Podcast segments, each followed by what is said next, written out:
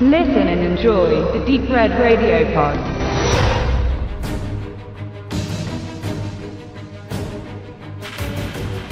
Mit Escape Plan kommt der neue 80er Retro.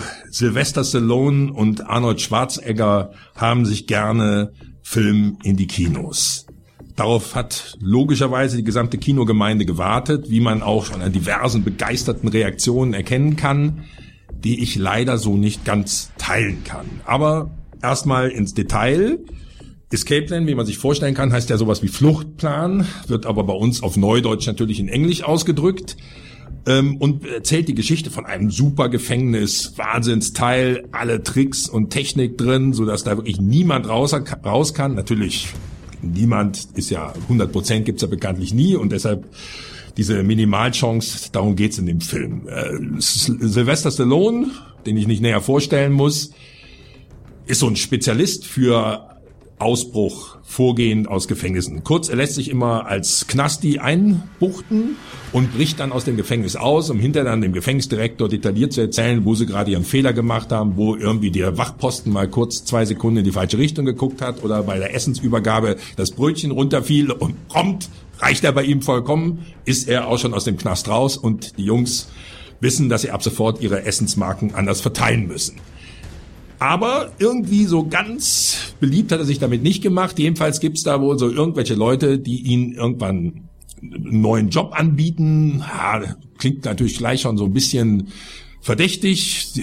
Äh, man weiß nicht so genau, was da auf einen loskommt. Er hat nicht so die Voraussetzungen, wie er die sonst hat, aber er lässt sich drauf ein und wird prompt mitten in New Orleans gecasht seine ganze Truppe, die eigentlich normalerweise hinter ihm steht und für ihn sorgt, die kriegt nicht mehr mit, wo er ist. Und er landet genau da, wo der Typ, der das Gefängnis sozusagen äh, als Gefängnisdirektor, da kommen wir zum nächsten Darsteller, Jim Caviezel, den man auch kennt als Hauptdarsteller, Nebendarsteller aus diversen Filmen der Filmgeschichte, nicht so richtig der ganz berühmte, aber äh, immer doch äh, zum Beispiel in Déjà-vu, Wettlauf gegen die Zeit mit Denzel Washington oder er hat in der Fernsehserie The Prisoner mitgemacht, ein Remake der 60er-Jahre-Serie und damit hat er sich quasi schon qualifiziert als Gefängnisdirektor.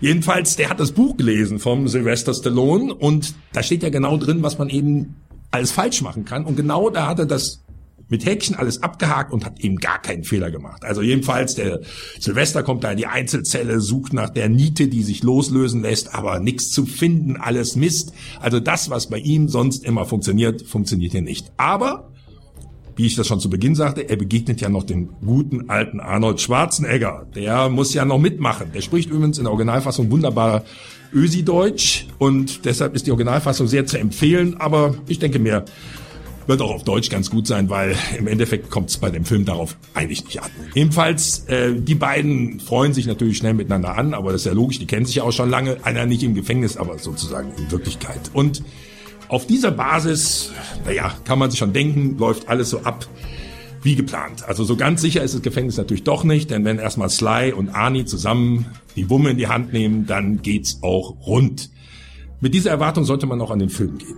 Also alles andere wäre falsch. Man muss Spaß haben an den beiden, man muss Freude dran haben, wenn sie auftreten, wenn Arnold da seine Sprüche macht, wenn Sly da entspannt mit seinen knapp 70 Jahren über den Gefängnisboden läuft, dann ist das cool, dann ist der Film gut, dann macht das Spaß.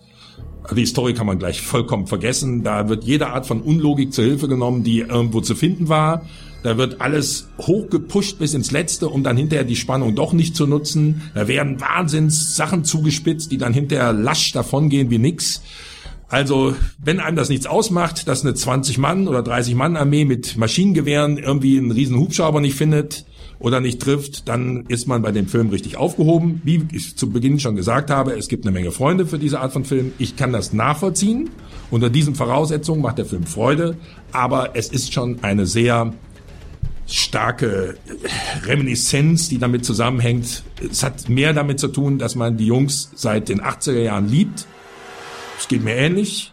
Dann kann man das machen, aber mir ging diese totale Berechenbarkeit des Films und diese völlige schon Voraussehbarkeit einfach doch ein wenig auf die Nerven. Deshalb gibt's von mir noch nicht die absolute Empfehlung, aber wer reingeht, weiß zumindest, was ihn erwartet.